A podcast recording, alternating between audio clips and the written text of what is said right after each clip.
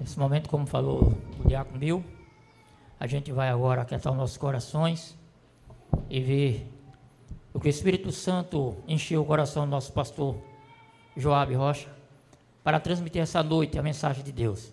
Que os irmãos possam ficar atentos. Aqueles que vieram à casa do Senhor, muitas vezes, para buscar algo da palavra, certamente sairá com a palavra de Deus hoje. Porque assim, nosso pastor Joabe, com certeza, o Espírito Santo já o falou ao seu coração, amém?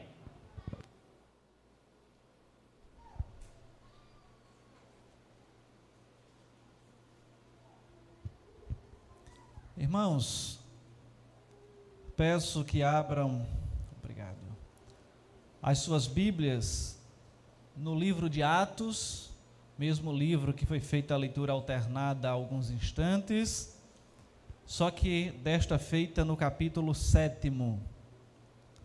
Capítulo sétimo, onde leremos do versículo 54 até o capítulo oitavo versículo 1, parte A. Atos, livro dos Atos dos Apóstolos, capítulo 7, versículo 54, até o capítulo 8, versículo 1, parte A.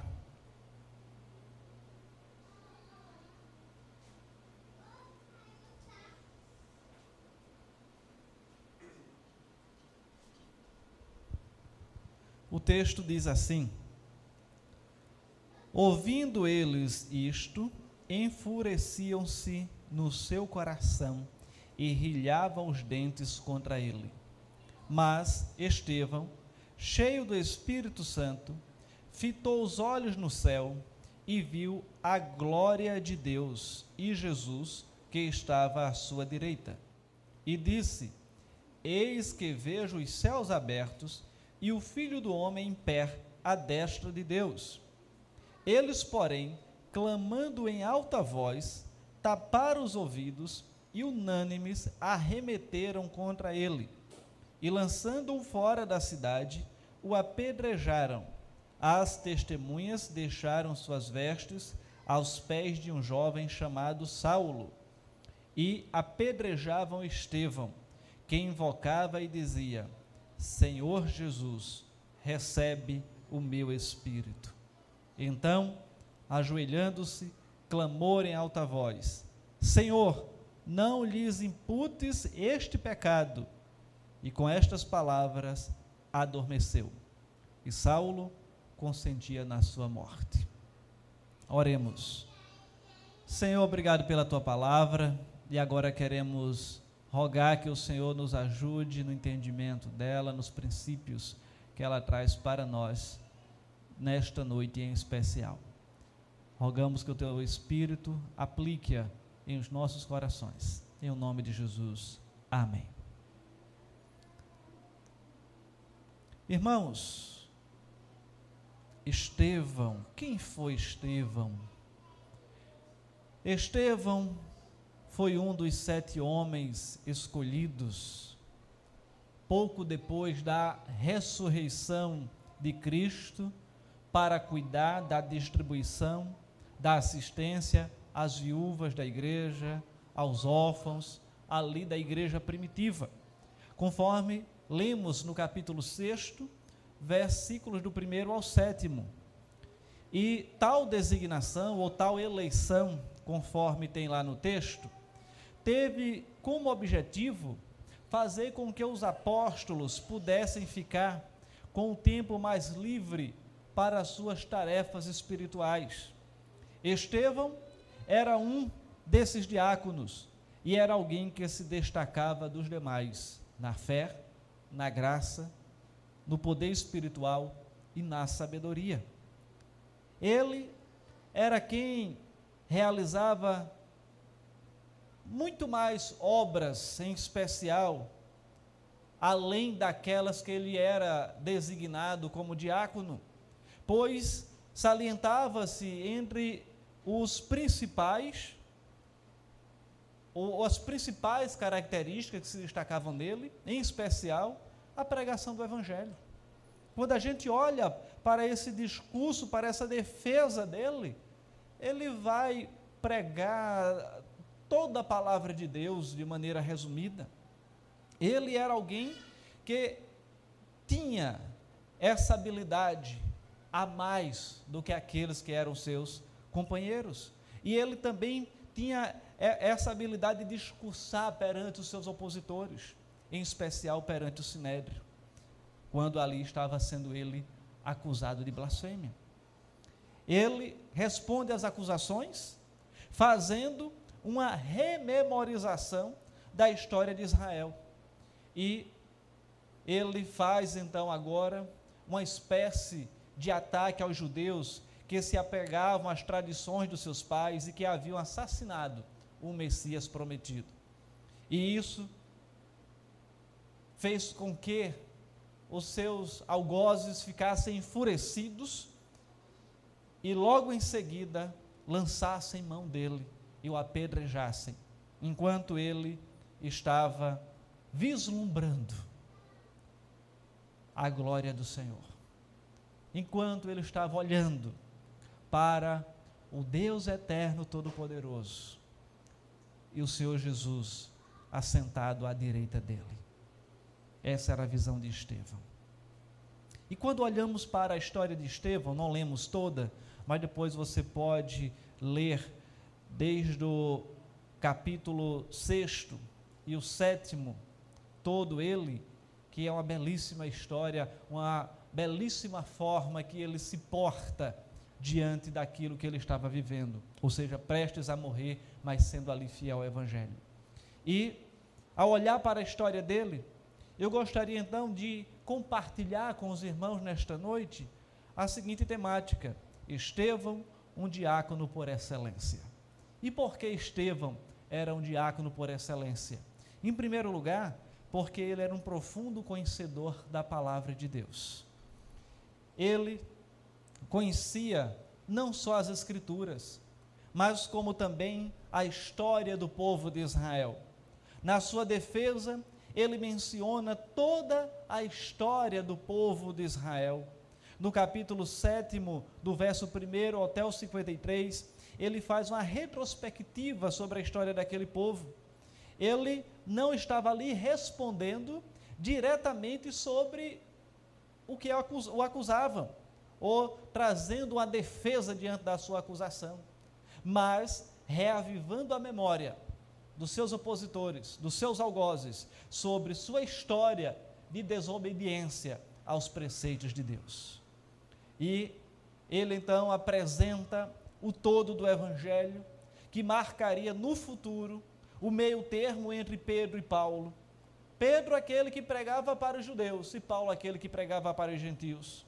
E tudo isso levou o sinédrio e aqueles que estavam ali à sua volta a se irritarem de tamanha forma contra ele que o apedrejaram. E assim Estevão, no seu discurso, ele vai demonstrar que o povo de Israel, ele sempre foi rebelde, rejeitando os profetas e finalmente crucificando Cristo. E em toda a sua argumentação, Estevão então vai mostrar ser um profundo conhecedor das Escrituras. Alguém que conhecia os grandes feitos de Deus na vida do povo de Israel. E isso então trazia o que para Estevão? Trazia autoridade, mas também trazia a fúria daqueles que não conseguiam enxergar o nascimento de Cristo como um novo acesso a Deus. Não conseguiu enxergar também uma outra forma de adorar a Deus em espírito e em verdade, que era diferente daquela, daquela que eles estavam acostumados. E assim, eles não conseguiam assimilar viver pela graça, mas queriam viver pela lei, enquanto que a graça estava ali sendo dispensada para eles mediante a fé em Cristo Jesus. E desta forma, irmãos, Pedro perdão, Estevão, ele procurava no seu cotidiano, é o que se infere daqui, desse texto, conhecer a palavra de Deus mais e mais. Pois no momento em que ele mais precisou, ele estava estava sendo cumprida na vida dele a promessa que o Senhor Jesus mesmo fez. Que no momento em que passássemos por perseguições ou tivéssemos que estar perante autoridades, o Espírito Santo nos lembraria de tudo aquilo que temos estudado para dar razão da nossa fé. E essa é uma prova. Pois o Espírito Santo foi quem o capacitou, foi quem o deu essa intrepidez para que pudesse se colocar diante dos seus algozes, diante dos seus opositores e dissesse: Eu confirmo a minha fé. Estão me acusando de blasfêmia, mas eu creio naquele que morreu por mim, mas vocês o mataram. E assim, nós vamos então perceber como Estevão, ele era aquele que buscava o conhecimento de Deus. E qual é a primeira lição que fica para nós? Que também nós devemos buscar o conhecimento de Deus a cada dia, nos aprofundar mais e mais,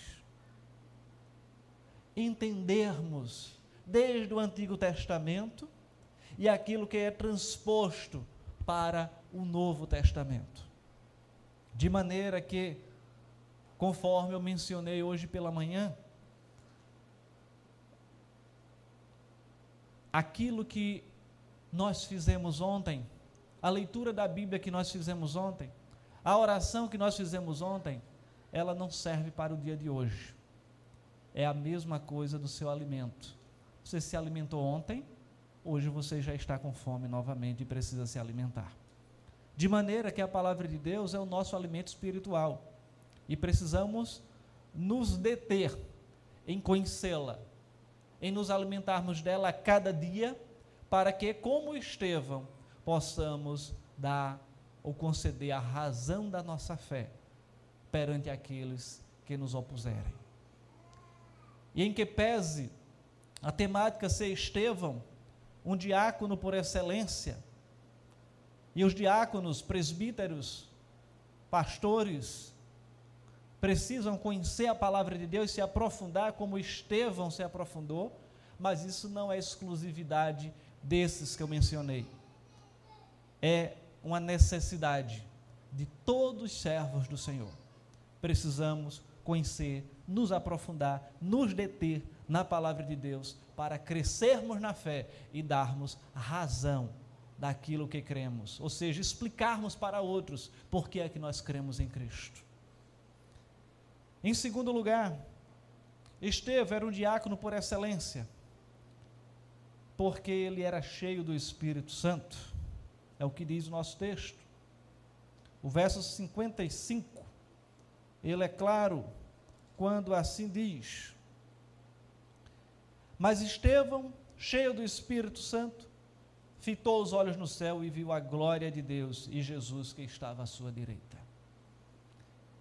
Quando o texto nos diz que ele era cheio do Espírito Santo, fitou os olhos no céu e viu a glória de Deus e Jesus sentado à sua direita, fica evidente que diante das perseguições podemos ser socorridos e somos socorridos pela Trindade Santíssima, porque ela é quem sustenta o crente fiel.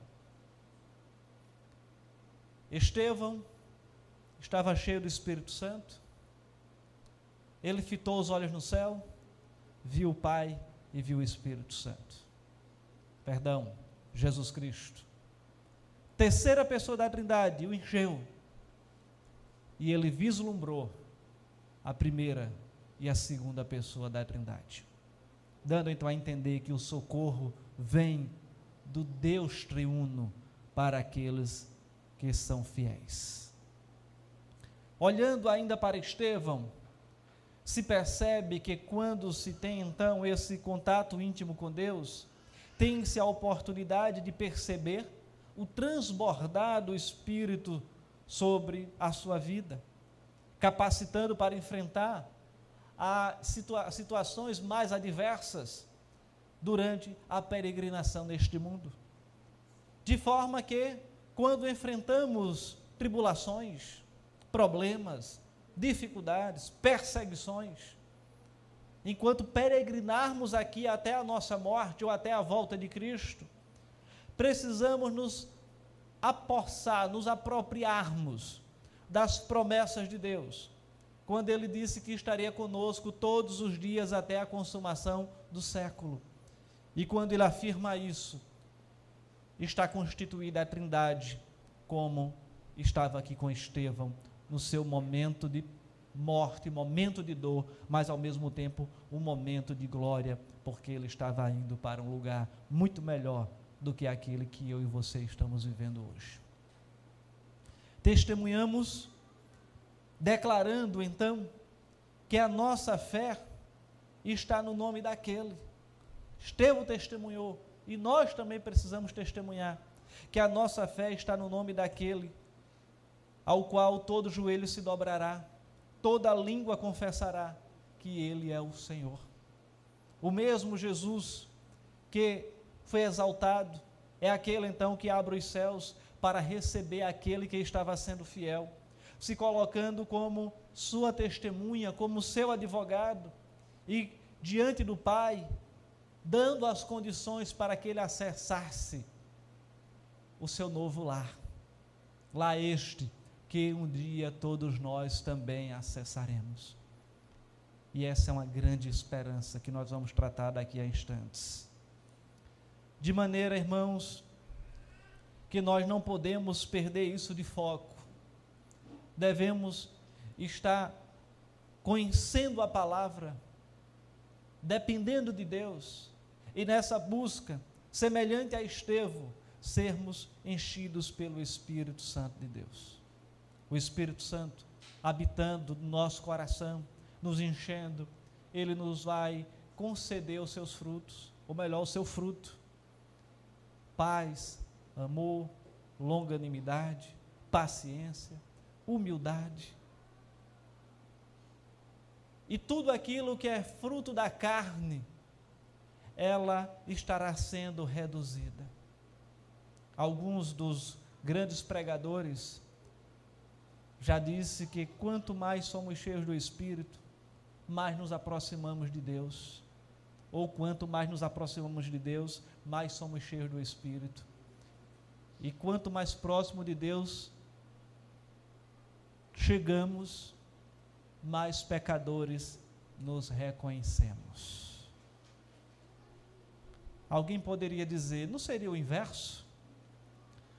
Quando você se olha no espelho, se o espelho está a 5 metros, você não vai ver alguns detalhes que você gostaria de ver. Quando você vai se aproximando do espelho, ah, o cabelo não está bem arrumado aqui, eu estou conseguindo enxergar. As mulheres, né, que aqui temos muitas maquiadoras, mas algumas também fazem as suas maquiagens particulares, quando se aproximam, é, a, ali ou fazer a sua própria maquiagem, vai precisar de um espelho para poder vislumbrar os detalhes, as sombras, e eu não vou entrar nesse detalhe aí porque eu não sei nada. Então não vou me arriscar, deixar para as meninas. Mas quanto mais nos aproximamos, mais detalhes vislumbramos. E com Deus é assim.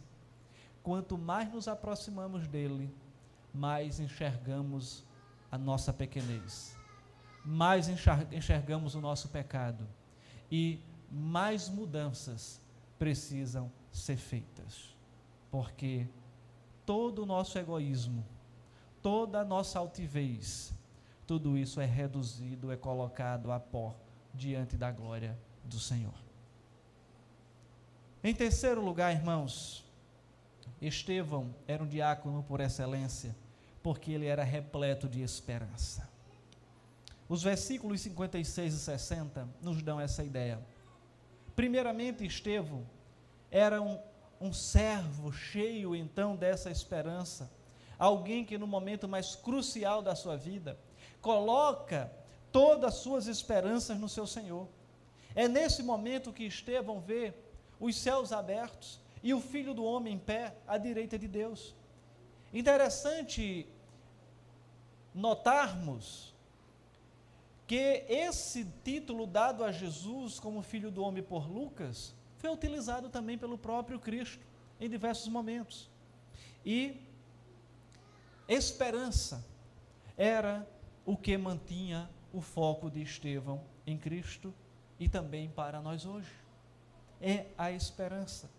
Com a esperança conseguimos ver os céus abrirem, conseguimos ver Jesus e sermos servos comprometidos com a mudança da vida daquelas pessoas que estão vivendo no mundo de trevas. A fé é a esperança, é a espera daquilo que não se está vendo, é a certeza das coisas que não se veem. Então, quando Estevão ele se coloca naquela situação de se opor aos seus perseguidores, ele tinha uma esperança certa. Ele acreditava piamente que se fosse morto, como de fato foi, sabia para onde iria. Sabia que Jesus iria recebê-lo. Sabia que tinha uma morada garantida num lugar que não existiria mais agora a perseguição, a dor, nem o sofrimento. Irmãos, quando a esperança toma conta da nossa vida, deixamos de viver no desânimo, deixamos de viver cabisbaixo, nós conseguimos ser bênçãos para nossas próprias vidas e bênção para outras pessoas. Quando a esperança nos invade, podemos ser uma igreja também que impacta o mundo, pois sem esperança não há condições de realizarmos a obra que o próprio Cristo nos confiou. Sem esperança, perdemos o ânimo pela vida. Porém, se a esperança tomar conta de nós, como tomou conta de Estevão, mudaremos a nossa vida e daqueles que estão à nossa volta. Então nós somos desafiados a olhar para aquilo que nos espera. Nem olhos viram, nem ouvidos ouviram, nem jamais penetrou em coração humano o que Deus tem reservado para aqueles que o amam. Isso é esperança. Isso é fé. E nós somos então desafiados a mantermos viva a nossa fé e a nossa esperança. Afinal de contas, somos um povo que crê na esperança. O exemplo de Estevão para nós nos ensina isso também, de sermos uma igreja com esperança, de sermos uma igreja que faça a diferença nesse mundo tão cheio de desesperança, em especial em tempo de pandemia. Quantas pessoas você conversa? Quantas pessoas você encontra que estão isoladas nos seus lares, que estão cabisbaixas, que estão sem ânimo pela, para a vida, que estão achando que não há luz no final do túnel. Mas você é esperança. Eu sou esperança. E podemos levar a nossa esperança, a esperança que temos para essas pessoas. Em quarto e último lugar, por que Estevão era um diácono por excelência? Porque ele era pleno de misericórdia. É quando olhamos para o verso 60 e Estevão diz: Então, ajoelhando-se, clamou em alta voz: Senhor, não lhes imputes este pecado. E com estas palavras morreu. Naturalmente, ou até olhando para a própria história, a nossa reação seria: perdão? Eu quero é justiça. Essa é a reação natural do ser humano. Mas Estevão ele estava terno, cheio de misericórdia. E ele diz: Senhor, não coloque sobre estes este pecado pela minha morte. E é nesse momento de martírio e sofrimento que Estevão então invoca o seu Senhor e clama para que Jesus receba o seu Espírito. E como Jesus, Estevão clama em alta voz: Senhor, não lhes impute este pecado. Ele morreu como Cristo, ou ao exemplo de Cristo. Paulo, ele nos dá também uma direção com relação a isso, com relação aos dois últimos pontos esperança e misericórdia, ou esperança e amor, quando ele diz lá na sua primeira carta, no capítulo 13, verso 13, primeira carta aos Coríntios: Agora, pois, permanecem a fé, a esperança e o amor, ou a, a misericórdia. Estes três, porém, o maior destes é o amor. E o próprio Senhor Jesus então nos convida a amarmos uns aos outros como ele mesmo nos amou. Então, Estevão era um cristão, um servo, um diácono por excelência, por quatro razões. A primeira razão, porque ele era um profundo conhecedor da palavra de Deus. A segunda razão, porque ele era cheio do Espírito Santo. A terceira razão, porque ele era repleto de esperança. E a quarta razão, porque ele era pleno de misericórdia. E essas são características que devem envolver todos nós. E além disso, irmãos, falando especificamente para o ofício do diácono, além dessas virtudes que devem fazer parte da vida de qualquer cristão, quando olhamos para a primeira carta de Paulo a Timóteo, no capítulo 3, nós vamos encontrar também algumas outras características que devem permear, envolver a vida do diácono, em especial a partir do verso 8, quando diz, 1 Timóteo capítulo 3, versículo 8. Semelhantemente quanto a diáconos, é necessário que sejam respeitáveis de uma só palavra, não inclinados a muito vinho, não cobiçosos de sorte e da ganância, conservando o mistério da fé com a consciência limpa. Então, quais são outras características bíblicas do diácono, ou do diácono por excelência? Que esse seria o nosso quinto ponto. Em primeiro lugar, o diácono precisa ser um homem respeitável.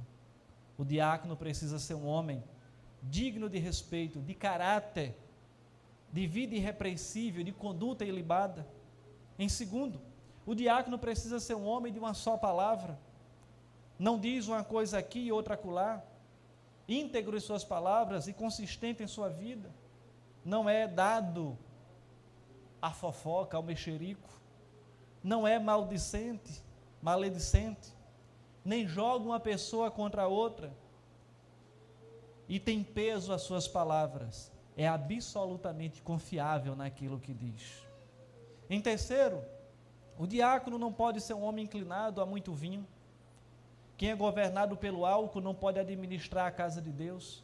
E a embriaguez e o serviço sagrado não podem caminhar juntos. Em quarto lugar, o diácono não pode ser um homem cobiçoso de sorte da ganância.